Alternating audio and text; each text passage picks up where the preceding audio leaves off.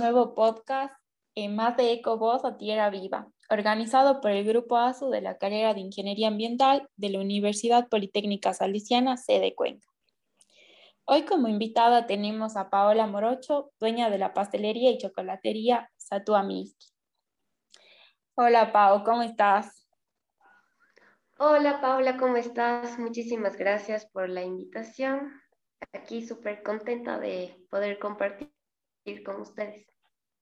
Me alegra mucho que hayas aceptado esta invitación. Pau, cuéntanos sobre cómo nace esta iniciativa de crear esta pastelería y chocolatería, de dónde nace esa idea, cómo surgió. Mm, bueno, Sato Miski nace por la necesidad de, de brindar postres que sean saludables, que sean sostenibles, conscientes y además que también sean ricos y vistosos, que, deleiten los sentidos. Bueno, nos hemos dado cuenta que hay eh, como una, una necesidad de que los dulces también sean saludables. Eh, nos hemos dado cuenta que en la pastelería tradicional se utilizan varios ingredientes que no son muy saludables y que tampoco son sostenibles y básicamente son calorías vacías que, que únicamente aportan azúcares a nuestro cuerpo. Eh, Pau, yo había estado revisando en tu página de Instagram de Satuamiski que mm, todo lo que tú haces está basado en plantas. Había estado averiguando todo esto y había visto que creo que eres una de las primeras de aquí en Cuenca que está poniendo esto en marcha, que es utilizar los productos que son de origen vegetal y que no tienen una manipulación de las industrias. Sí, exactamente. Eh, bueno, Sato Miski comenzó hace cuatro años en realidad. Eh, primero vendía galletas saludables eh, y les ponía el nombre de saludables y no galletas veganas porque en ese momento eh, no era muy apreciado el término vegano y, la gente pensaba que iba a ser seco o iban a ser feas las galletas, entonces así como me abrí mercado al inicio. Y sí, como bien dices, eh, la pastelería que, que hacemos en Miski es basada en plantas. Eh, tratamos de utilizar los ingredientes locales de temporada, no industrializados en lo posible. Habrá un 1% de los productos que usamos que, que obviamente vienen de otros lugares y que tal vez vienen empaquetados en una lata o algo así, pero son realmente muy pocos. El resto son ingredientes no refinados, tratamos de que sean orgánicos y de acá. Y qué, o sea, yo me pongo a pensar y digo, al comienzo fue muy complicado para ustedes, eh, porque no había mucha gente que tal vez les asustaba consumir estas galletas o no se pensaban que era algo raro. ¿Ustedes cómo se sentían al principio? Claro, o sea, fue, em, sí fue un poco complejo, pero poco a poco nos fuimos abriendo mercado, la gente empezó a conocernos, eh, bueno, al principio yo eh, distribuía las galletas de Satua en varios puntos de venta en la ciudad y así poco a poco mm, nos fueron conociendo. Sobre todo eh, nos compraban mucho las mamás que tenían hijos con intolerancia a la lactosa, intolerancia al gluten, que no podían comer azúcar refinada ni cosas empacadas. Entonces ese fue nuestro primer público en realidad. Y, bueno, después como tuve bastante demanda y no tenía la infraestructura ni la organización para satisfacer a este público y paré por un momento. Y después de un año volví a la, pastelería y, y, ya me abrí un local. Entonces, así como poco a poco publicitando, eh, haciendo que la gente pruebe y se dé cuenta de que las cosas, los postres veganos o la comida en general que es basada en plantas, es súper rica, es súper variada, es súper amplia. Y bueno, así, así fue al inicio, así fue duro. Y además, eh, cambiar, yo fui pastelera tradicional durante varios años y cambiar eh, como los principales ingredientes que se utilizan en la pastelería, como la harina refinada, el azúcar blanca, la mantequilla, los huevos, sí fue costoso y un poco frustrante al inicio, porque no me salían bien las masas, las texturas, el sabor, era, era un poco frustrante. Pero poco a poco, investigando, con prueba y error, hemos logrado recetas que, que realmente son deliciosas y que no le piden favor a un, a un postre tradicional. Sí, la verdad son muy ricas son dulces, no, no, no, no, no hacen falta esos químicos que le ponen a veces a los otros, a los otros pasteles o galletas que ya vienen incluidos en los materiales que se utilizan para repostería. Son súper ricas, igual, así no sean postres y sea comida salada, de igual manera las verduras, las hortalizas, todos estos eh, vegetales son ricos en un plato y lo bueno de todo es que este consumo lo podemos hacer de una manera local también, no, no, tenemos que irnos a un supermercado a comprar hortalizas que vienen muchas de las veces, bueno, ahora vienen con envolturas que son totalmente innecesarias. Estas contaminan al planeta de una manera eh, demasiada, o sea, demasiada contaminación de estos plásticos innecesarios.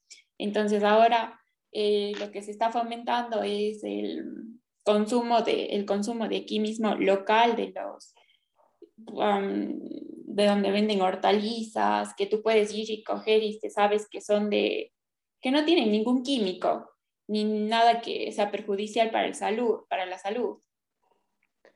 Y eso me llama mucho la atención también de tu pastelería. Y explícanos eso también de los chocolates, ¿cómo haces?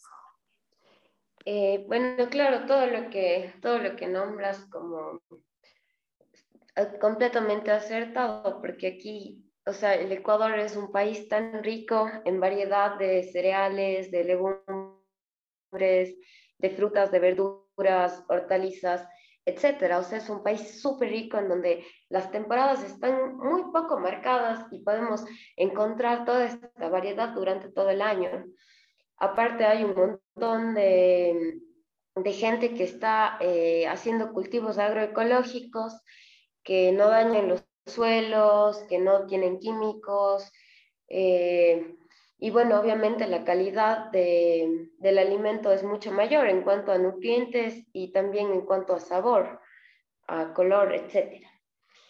Y, y bueno, en cuanto a los chocolates, bueno, yo empecé a hacer eh, chocolatería más o menos hace unos tres años.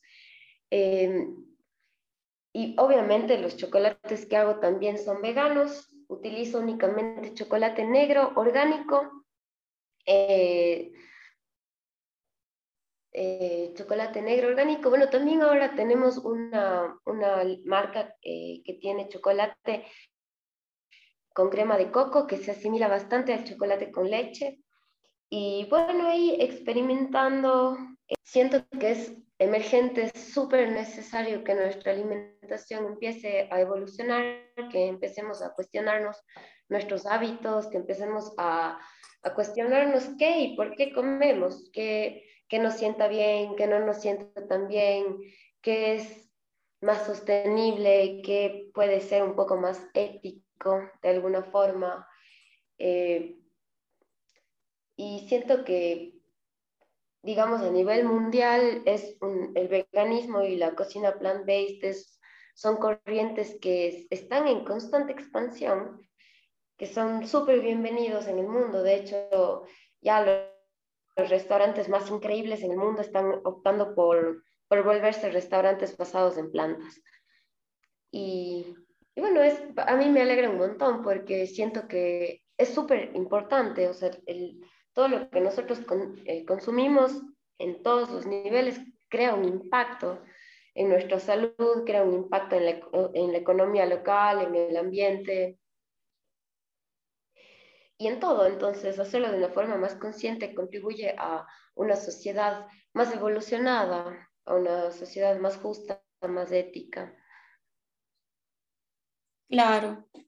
Una duda que yo tenía, ¿quiénes son los que más consumen ahí en tu pastelería? ¿Son adultos, adolescentes, jóvenes? ¿O de todas las edades van? Tengo un público variado. Eh, tengo un público que sí es como desde los 15 a los 20 años, que son como estos jóvenes que se han dado cuenta que digamos que la, alimentación tradicional no es lo más amorosa, entonces estos, estos jóvenes generalmente son veganos, han adoptado este estilo de vida, creo que más, más que por un tema de salud, por un tema de empatía. Y tengo otro público que son las mamás eh, que contrajeron alguna alguna intolerancia o que sus hijos tienen intolerancias. Entonces, en este momento en el que un integrante de la familia tiene alguna intolerancia, todo el resto de la familia empieza a, a cambiar también sus hábitos y a conocer diferentes formas de alimentarse. También tengo otro público que son adultos mayores, quienes no pueden consumir azúcar o quienes necesitan tener un, una forma de alimentación más equilibrada, más orgánica, para preservar su salud. Como que sí, bueno, eh, creo que la educación es fundamental. En, nuestro medio, digamos, las escuelas, los colegios, las universidades no tocan demasiado este tema de alimentación. Mm, como que no, no tenemos un conocimiento sobre, sobre nada, realmente es como comemos por tradición, por cultura, pero no porque entendamos mucho lo que está pasando. Entonces, en yo creo que, que sería primordial empezar por ahí, por educar a las personas sobre qué y por qué, o sea, qué debemos elegir para comer y por qué, porque tiene o sea, tiene como, tenemos varias razones para elegir un alimento y varias razones para no elegir un alimento. Creo que la educación y también, bueno, crear alianzas estratégicas entre las marcas que estamos impulsando estos movimientos de, de conciencia, de, de salud, de sostenibilidad.